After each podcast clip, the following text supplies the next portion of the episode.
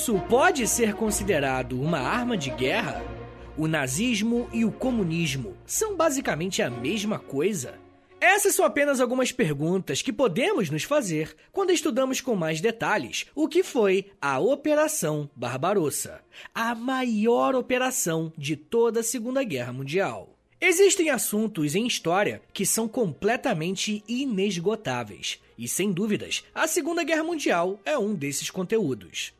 Podemos ver isso pela quantidade de filmes, séries, livros e até jogos de videogame que saem sobre essa temática. Para além de qualquer interesse por conta da monstruosidade da guerra e o próprio Holocausto, eu acredito que a Segunda Guerra seja um tema tão relevante pela quantidade de vestígios que ainda temos sobre isso. A Operação Barbarossa foi um plano de guerra do exército de Hitler para invadir a União Soviética, um dos países mais poderosos daquele período. Eu falei um pouco sobre a Operação Barbarossa naquele episódio que eu lancei, lancei tem pouco tempo, inclusive, sobre a Batalha de Stalingrado. Mas hoje eu pretendo entrar em mais detalhes. Se você quiser ouvir o podcast de forma cronológica, a Operação Barbarossa foi o que aconteceu antes da Batalha de Stalingrado. Uma só aconteceu por conta da outra. E se você ainda não ouviu esse podcast que eu acabei de citar, já fica como recomendação para ouvir em seguida. Se você já ouviu, tenho certeza que esse episódio vai ser um complemento muito rico para o seu aprendizado. E como eu sempre gosto de frisar por aqui, independentemente do tema, eu sempre baseio meu conteúdo em autores e em fontes confiáveis. Todas as fontes que eu utilizei estão na descrição desse episódio. Conforme a década de 1930 avançava, a certeza de que haveria uma guerra estava cada vez maior. Se por um lado países como Reino Unido e França tentavam usar a diplomacia para evitar um conflito, a União Soviética decidiu negociar diretamente com a Alemanha nazista em um acordo de não agressão. Representantes da Alemanha e da União Soviética aceitaram sentar na mesa para negociar em agosto de 1939. Foi nesse período que o famoso Pacto Molotov-Ribbentrop foi assinado. Com essa assinatura, ambos os países se comprometeram em não entrar em conflito um com o outro. E começar esse episódio falando desse acordo é algo muito importante, porque temos aqui algumas bases de tudo que vamos ver daqui para frente. Primeiramente, eu não sei se vocês perceberam, mas esse tratado foi assinado alguns dias antes de começar a Segunda Guerra. E eu não tenho condições de afirmar se os países já sabiam que a guerra começaria logo em setembro. Mas o que eu posso atestar com mais certeza é que ter essa garantia de não agressão entre as duas potências já era uma grande ajuda para dar sequência na guerra. No lado alemão, Hitler não precisaria se preocupar em ter que enfrentar o maior exército do mundo logo de cara. No lado de Stalin, poder ficar neutro na guerra garantiria a ele bem mais tempo para armar o seu exército e melhorar a sua estrutura de batalha. Como vocês devem imaginar, manter uma máquina de guerra do tamanho da União Soviética não deve ser nada fácil. Uma outra coisa que esse pacto deve nos chamar a atenção tem mais a ver com a forma que nós estudamos história do que com o pacto em si. É muito comum vermos na internet uma galera usando essa assinatura para falar que a União Soviética foi cúmplice dos horrores de guerra, como o Holocausto. E quem fala isso geralmente pega as informações que sabemos do que aconteceu na guerra e teletransporta essas informações para 1939. E esse é um ótimo exemplo de um erro chamado anacronismo. Uma outra coisa é que, a partir desse pacto, as pessoas dizem que o nazismo e o comunismo são iguais. Hitler e Stalin são exatamente a mesma coisa, de acordo com esse pessoal. Mas será que são mesmo? Eu quero falar mais sobre esse tema e responder essa pergunta no episódio exclusivo para os apoiadores dessa semana. Se você quiser ouvir esse episódio e os outros mais de 80 que tem por lá, é só acessar apoia.se barra História em Meia Hora, que além do conteúdo exclusivo, você também apoia o meu trabalho. Bom, mas voltando para o assunto, eu gostaria de deixar a União Soviética um pouquinho de lado para focarmos na Alemanha por um tempo. Mais especificamente, na política racial da Alemanha nazista. O nazismo, enquanto uma ideologia política e um partido organizado, surgem a partir do desejo de tirar a Alemanha de uma crise profunda. Essa crise foi causada por uma série de fatores, mas um ponto interessante aqui é que os pensadores do nazismo, e aqui eu incluo o próprio Hitler, defendiam que os alemães estavam perdendo seu espaço. E essa ideia fica explícita quando estudamos com mais atenção o texto que o Hitler escreveu enquanto estava preso, chamado Mein Kampf Minha Luta. Hitler acreditava que a raça ariana deveria ter um espaço específico para se desenvolver de maneira plena. No seu idioma, essa ideia era referenciada através das palavras Lebensraum, que pode ser traduzida como espaço vital. Essa ideia de ter um lugar específico para um determinado povo não foi inventada por Hitler, beleza? Mas ele se apropriou dessa ideia de um cara chamado Friedrich Hatzel, que afirmava o seguinte, aspas: Toda sociedade em um determinado grau de desenvolvimento deve conquistar territórios onde as pessoas são menos desenvolvidas. Um Estado deve ser do tamanho da sua capacidade de organização. Fecha aspas. Hatzel escreveu isso ainda no século XIX, mas o Hitler se baseou nesse conceito para criar o seu espaço vital. E adivinhem em que região da Europa ficava essa área que os nazistas queriam tanto? Justamente no leste europeu. Toda região que tinha origem eslava entrou no radar de Hitler como um espaço a ser conquistado. Dentro desta área em que os alemães queriam invadir, haviam países como a Polônia, que já estava ocupada. Mas boa parte dos países que compunham a União Soviética estavam vivendo nesses territórios. Não demoraria muito tempo para que a Alemanha nazista descumprisse a sua parte naquele acordo que eu falei, assinado em agosto de 1939 o Pacto de Não Agressão. Quando estudamos a Segunda Guerra Mundial, é muito comum darmos muita atenção às questões de propaganda, ascensão do nazismo, resposta do Ocidente e participação da União Soviética. E eu não tô falando que tá errado em fazer isso não, tá, gente? Só que, mais uma vez, caímos naquela questão de estarmos estudando um assunto que é extremamente amplo. Na prática, isso faz com que diversas abordagens possam ser usadas. O que eu estou tentando levar vocês a pensarem é que os conflitos dessa guerra também foram motivados por questões raciais. A sobrevivência e expansão do nazismo tinham um caráter racial envolvido, e o conceito de espaço vital é mais uma prova disso. Em 1941, a Alemanha vai começar a desenhar as estratégias para invadir a União Soviética. Um dos porquês dessa invasão está no fato dos alemães precisarem de recursos para se manterem na guerra, principalmente combustível e alimentos. Por isso, regiões como Stalingrado vão entrar na mira dos alemães. Mas o fator racial também vai motivar a invasão da Alemanha à União Soviética. Era muito comum que os alemães tratassem os moradores do leste europeu como Untermenschen, uma palavra em alemão que queria dizer sub-humanos. Pois é, pesado. Um dos principais objetivos de Hitler nesse momento era invadir a União Soviética, aniquilar parte da população e fazer dos sobreviventes escravos dos arianos. E isso era algo que o próprio Hitler falava.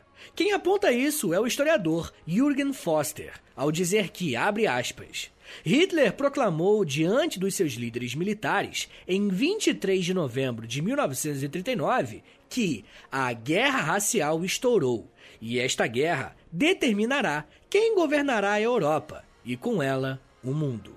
Destruição total. Com a sobrevivência dependente da vitória militar, política e estratégia tornaram-se indistinguíveis. Foi na guerra de aniquilação contra a União Soviética que a política militante e a estratégia ideológica política alcançaram uma simbiose, onde esse tipo totalmente novo de guerra, com seu propósito social darwiniano, foi plenamente realizado. Fecha aspas. A citação desse historiador é muito importante, porque revela uma série de questões que chamam bastante atenção.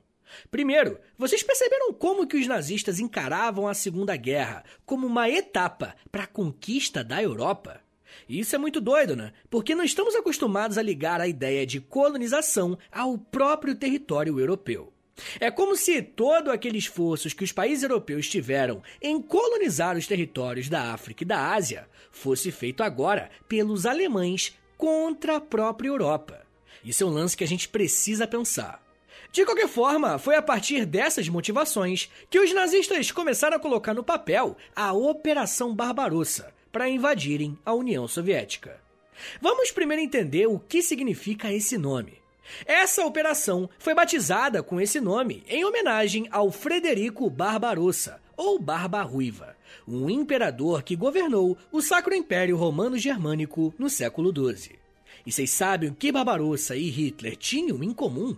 Ambos os líderes queriam dominar todo o território europeu. Invadir a União Soviética não seria uma tarefa fácil, e por isso Hitler decidiu dividir a Operação Barbarossa em três frentes. Logo de cara, esse já foi um ponto de discordância com os seus generais. Muitos deles acreditavam que, para a operação surtir algum efeito, o ataque deveria ser único e com força total. Porém, mesmo com esse aviso, Hitler decidiu fazer a divisão. As tropas que iriam atacar a União Soviética pelo norte seriam lideradas pelo Marechal Ritter von Lieb. A missão desse marechal era conseguir cruzar a fronteira soviética, marchar até Leningrado, derrubar as defesas da cidade e, em seguida, ocupá-la. A outra frente de ataque seria liderada pelo marechal Fedor von Bock, que deveria concentrar a guerra nas regiões centrais até atingir a capital, Moscou. Por fim, as tropas que marchariam para o sul seriam lideradas pelo Marechal Gerd von Rundstedt, que ficaria encarregado de dominar toda a extensão da Ucrânia e ocupar a capital Kiev. Inclusive, seria a partir desse fronte que o exército chegaria até Stalingrado para tentar conquistar um território muito rico em petróleo. O episódio que eu fiz sobre a Batalha de Stalingrado detalha como foi esse confronto. Para executar a Operação Barbarossa, o exército alemão contou com a participação de aproximadamente 4 milhões de soldados, 3.700 tanques de guerra, 3 mil veículos blindados, quase 3 mil aeronaves e mais de 7 mil peças de artilharia. A invasão, de fato, começou na madrugada do dia 22 de junho de 1941. Só que o Departamento de Guerra da União Soviética foi avisado de que algo estava acontecendo e, num primeiro momento, não acreditou que estava rolando um ataque. Existem alguns documentos que nos ajudam a sustentar a tese de que Stalin acreditava que se tratava de um factoide inventado pelos ingleses, só para colocar os soviéticos na guerra. Como a guerra estava acontecendo na Europa e os Estados Unidos ainda estavam neutros, a ajuda do Exército Vermelho para combater o Hitler seria muito importante. Mas a verdade é que a invasão realmente aconteceu na fronteira da Polônia. O ataque alemão foi pesado. Aviões bombardearam cidades polonesas que estavam ocupadas por soviéticos. E esse bombardeio se estendeu até a cidade de Kronstadt, que ficava a 30 quilômetros de Leningrado. Por terra, os alemães mobilizaram de uma só vez um contingente de mais de 3 milhões de soldados para avançar sobre o território soviético. Toda essa força e rapidez fazia parte da tática de guerra nazista, chamada de Blitzkrieg, que tinha como princípio justamente a agilidade. A partir desse momento, começa uma disputa de narrativa através das rádios para comunicar e mobilizar a população. Ao meio-dia da data da invasão, o ministro das Relações Exteriores soviéticos, chamado Vyacheslav Molotov, fez o seguinte comunicado para o seu país: abre aspas. Sem uma declaração de guerra, as forças alemãs entraram no nosso país, atacaram nossas fronteiras em muitos lugares. O Exército Vermelho e toda a nação travará uma guerra patriótica vitoriosa pelo nosso amado país, pela honra, pela liberdade. Nossa causa é justa. O inimigo será espancado. A vitória será nossa. Fecha aspas. Dá para perceber como ele faz uma mensagem com tons claramente nacionalistas, tentando despertar o dever patriótico dos soviéticos. Esse tipo de discurso era importante, porque o descumprimento da Alemanha em relação ao Pacto de Não Agressão significava que a União Soviética entraria de cabeça na Segunda Guerra Mundial. A partir daquele momento, dois dos maiores exércitos do mundo ficariam frente a frente em diversos frontes de batalha. Rapaziada, eu já quero falar mais sobre quais foram as estratégias adotadas pelos alemães e como foi o desfecho desse confronto. Mas me dá um minutinho aí, tá, gente? Que daqui a pouco a gente volta e eu falo um pouco mais sobre rádio, ideologia, inverno, guerra e fases. Segura aí, que é um minutinho só.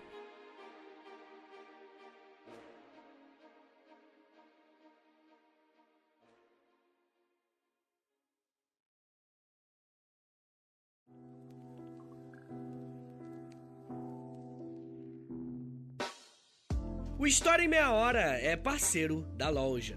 Acesse loja.com.br, é loja escrito L-O-L-J-A, e pesquise pelo História em Meia Hora. Lá você vai encontrar blusas, camisetas, regatas, moletons e muito mais produtos exclusivos do nosso podcast, tá? Só tem no História em Meia Hora e lá no site da loja. Tem uma blusa que é uma mistura do Lampião com a Kira, tem uma que é da Cadela Laika, tem uma que é o Street Fighter, só que com figuras históricas do Brasil. Gente, tem muita coisa irada por lá. Lembrando, é claro, que quando você compra um produto na loja, além de você ficar todo bonitão ou bonitona, você ajuda o História em Meia Hora a continuar de pé. Então, obrigado. Acesse agora loja.com.br e pesquise por História em Meia Hora. loja.com.br e digita na busca História em Meia Hora. Valeu, gente!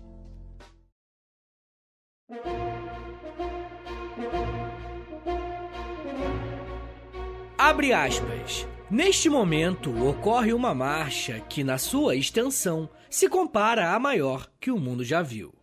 Decidi hoje colocar o destino e o futuro do Haiti e do nosso povo nas mãos de nossos soldados. Que Deus nos ajude, especialmente nesta luta. Fecha aspas. As palavras que vocês acabaram de ouvir foram ditas pelo ministro da propaganda nazista, Joseph Goebbels, um dos nomes mais importantes do nazismo. Inclusive, esse pode ser um tema bem interessante para a gente estudar no futuro.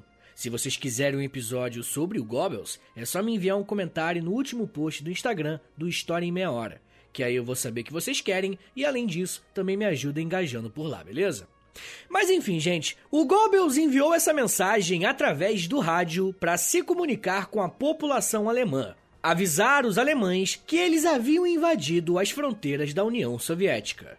Ao total, podemos dividir a Operação Barbarossa em quatro fases distintas. O otimismo para cumprir a missão principal era bem grande, tanto que o historiador Lloyd Clark disse que o Hitler teve a seguinte conversa com alguns generais mais próximos. Abre aspas. Antes de três meses se passarem, seremos testemunhas de um colapso da Rússia, como nunca foi visto na história.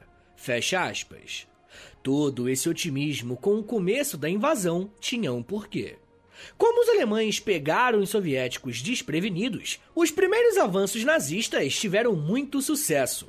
Mesmo que os soviéticos estivessem posicionados em alguns pontos da fronteira, a falta de coordenação favoreceu quem estava atacando.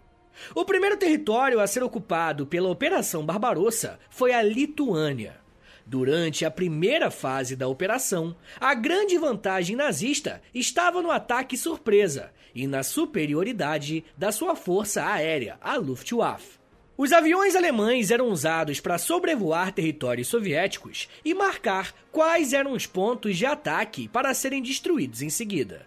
Um foco de ataque dos aviões foram centros de comando e controle dos soviéticos, com a intenção de derrubar algumas linhas de comunicação. No primeiro dia da invasão, a Força Aérea Alemã derrubou mais de 1.400 aviões soviéticos. E se somarmos os três primeiros dias de ataque, estamos falando de quase 4 mil aeronaves que foram abatidas pelos nazistas. E o ataque realmente foi pesadíssimo. Mas por outro lado, eles perderam apenas 63 aviões no primeiro dia de ofensiva. Com esse suporte aéreo, os nazistas conseguiram avançar cada vez mais rápido por terra. Para vocês terem uma ideia, no dia 2 de julho, o destacamento nazista responsável pelo fronte norte conseguiu tomar a cidade de Pskov. Na prática, isso quer dizer que em poucos dias de conflito já tinham avançado aproximadamente 450 quilômetros no território soviético e estavam a menos de 300 quilômetros de Leningrado. Mais ao sul, o avanço em direção à Ucrânia e à Moldávia esse ponto da guerra é muito interessante por conta de algumas particularidades. A partir daqui, eu quero que vocês prestem atenção em como o bloco soviético e os seus vizinhos não devem ser entendidos como uma questão única. Em algumas regiões da invasão alemã na Ucrânia, os nazistas eram recebidos como heróis, pois estariam libertando o povo ucraniano dos soviéticos. E eu preciso lembrar que a relação dos ucranianos com a União Soviética sempre foi muito complexa. E eu explico melhor as razões disso no episódio que eu fiz sobre Holodomor. Depois se ouve lá.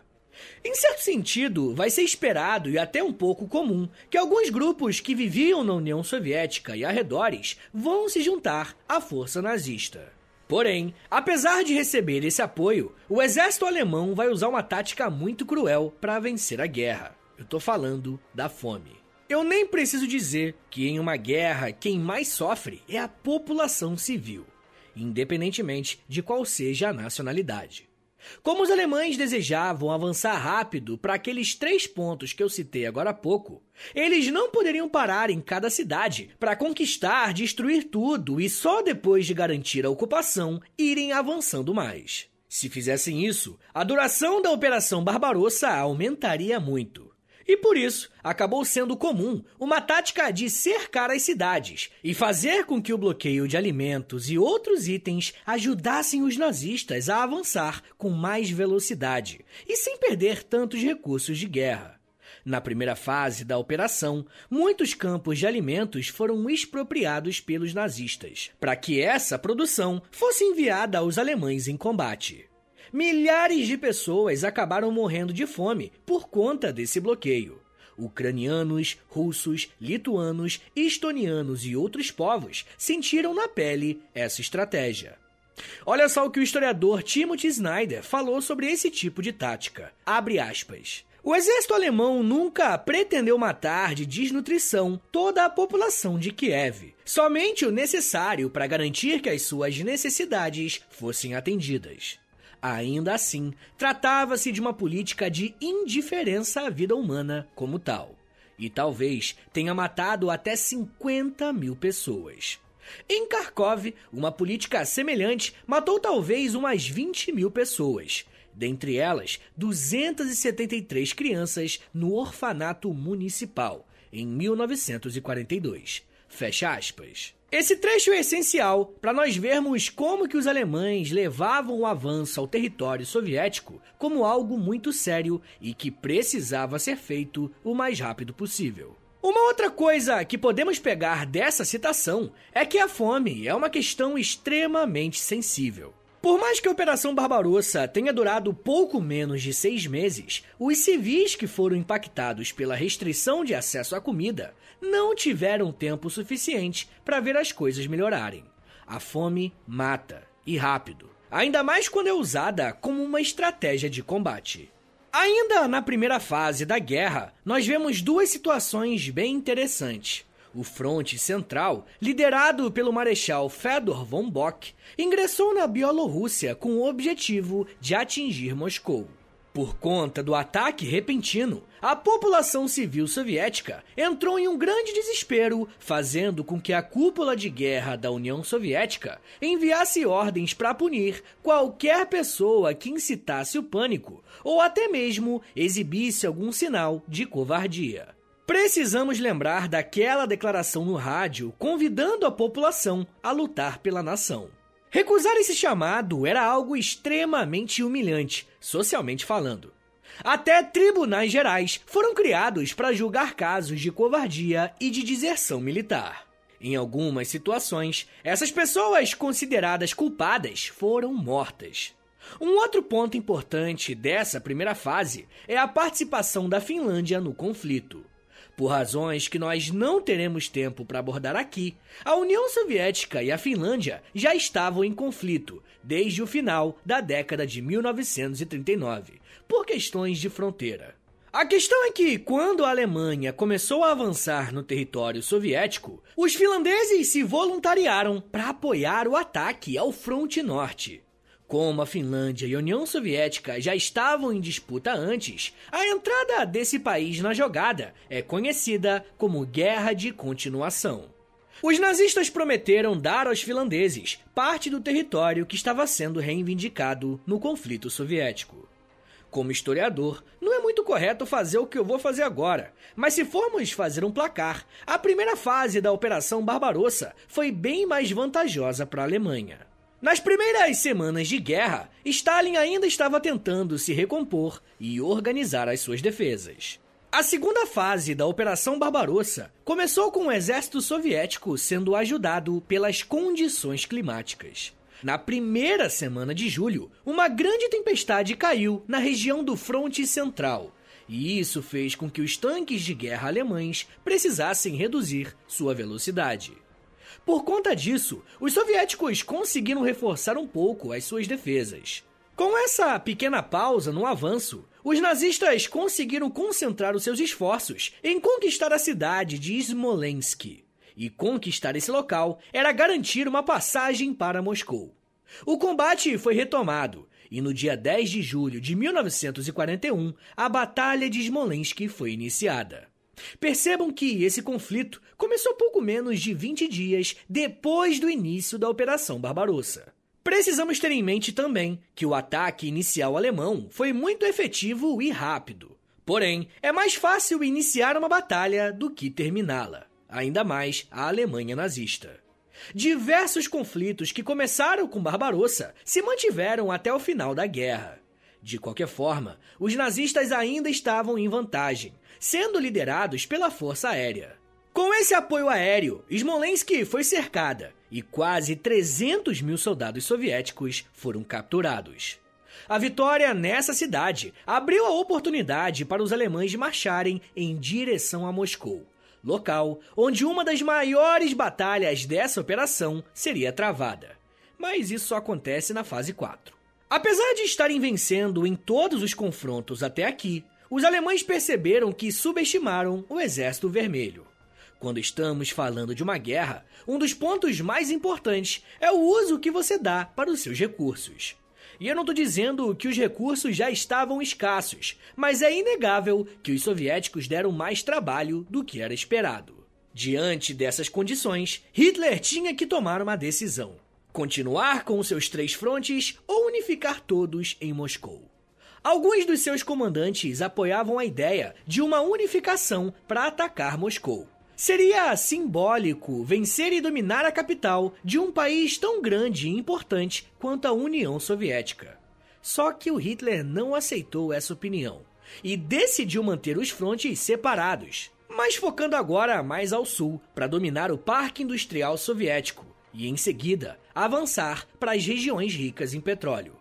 E quem já ouviu o episódio que eu recomendei lá no começo já tá ligado vai ser por conta da continuidade dessa estratégia que a Batalha de Stalingrado vai ser travada no ano seguinte.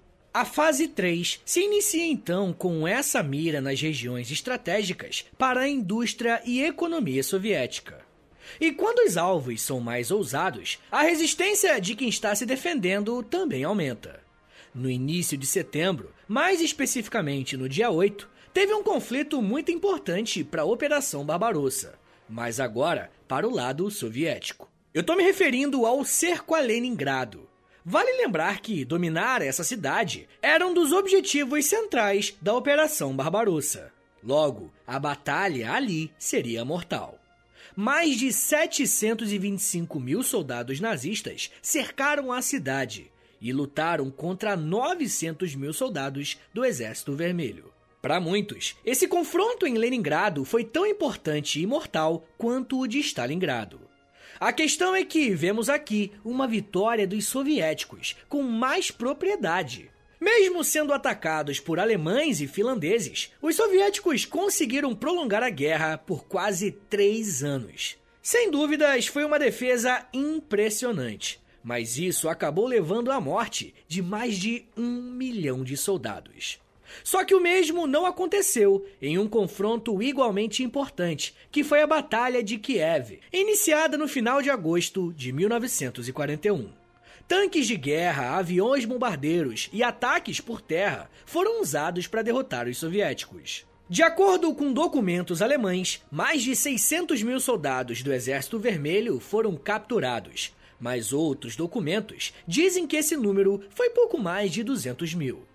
Apesar dessa diferença enorme, 200 mil ainda é muita gente.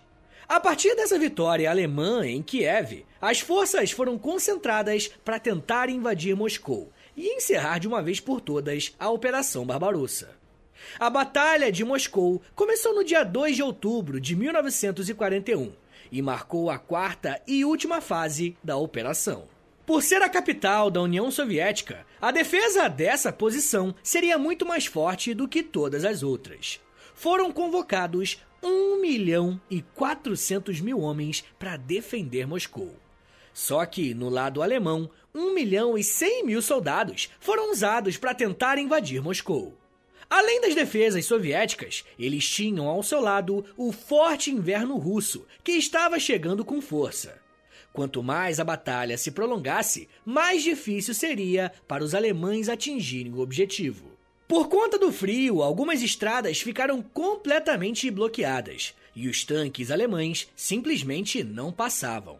Por conta dessas condições, a Força Aérea não pôde ser usada. E como eu falei agora há pouco, a Força Aérea, a Luftwaffe, era uma das principais armas dos nazistas ao longo de toda a Operação Barbarossa. Algumas unidades do Exército Vermelho receberam reforço de mais soldados e, aos poucos, foram conseguindo expulsar os nazistas de Moscou. O dia 5 de dezembro ficou marcado como a data da grande contraofensiva soviética. Quanto mais eles resistiam, mais difícil ficava para os alemães lutarem contra o enorme exército vermelho e agora também contra o frio rigoroso. Muitos historiadores, inclusive, escolhem o dia 5 de dezembro como o fim da Operação Barbarossa, porque foi a partir desse dia que os alemães foram se afastando de Moscou e não mais se aproximando. Esse conflito só acabou em janeiro de 1942, com a vitória soviética e a capital segura. Para os alemães, essa brincadeira custou a vida de mais de 830 mil homens e um recuo obrigatório. A Operação Barbarossa tem como consequência a entrada da União Soviética na guerra e as suas fronteiras violadas. Mas, por outro lado, a capacidade da União Soviética de se defender e expulsar o exército nazista deu ao mundo uma prova de que sim, era possível vencer a enorme máquina de guerra nazista seria a união desses países, que aparentemente eram tão diferentes entre si, que conseguiriam vencer um dos regimes mais repressivos e genocidas de toda a história. E as motivações de cada um desses países tão diferentes entre si é muito importante para entendermos a Segunda Guerra, mas isso já é um papo para uma outra meia hora.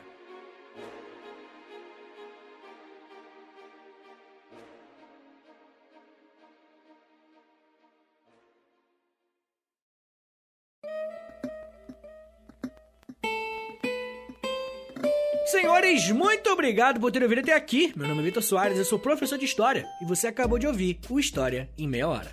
Esse tema é bem legal, é muito importante, é importante até para Enem, para vestibular também, tá? Então me ajuda, compartilha esse episódio, por favor. Posta lá nos stories do Instagram e me marca no arroba História em Meia Hora. Ou você pode postar no Twitter também, e aí você me marca no arroba H30podcast. Rapaziada, se você gosta do História Meia Hora, se você quer ver esse podcast de pé por muito tempo ainda, dá uma passada lá no Apoia-se, beleza? É apoia.se barra História em Meia Hora, que você vai ter acesso a mais de 80 episódios exclusivos, tá bom? Tem muito episódio exclusivo por lá, mas também tem Clube do Livro, tem conteúdo diário no Instagram, tem muita coisa. Olha lá os planos que tem bonitinho que você vai entender. E se você puder e quiser me ajudar, fica o convite, beleza? Mas uma outra forma de você me ajudar é através do Pix, tá? Então anota aí o meu Pix e o meu contato, que é a mesma coisa, meu e-mail é historiaemmeiahora@gmail.com, beleza?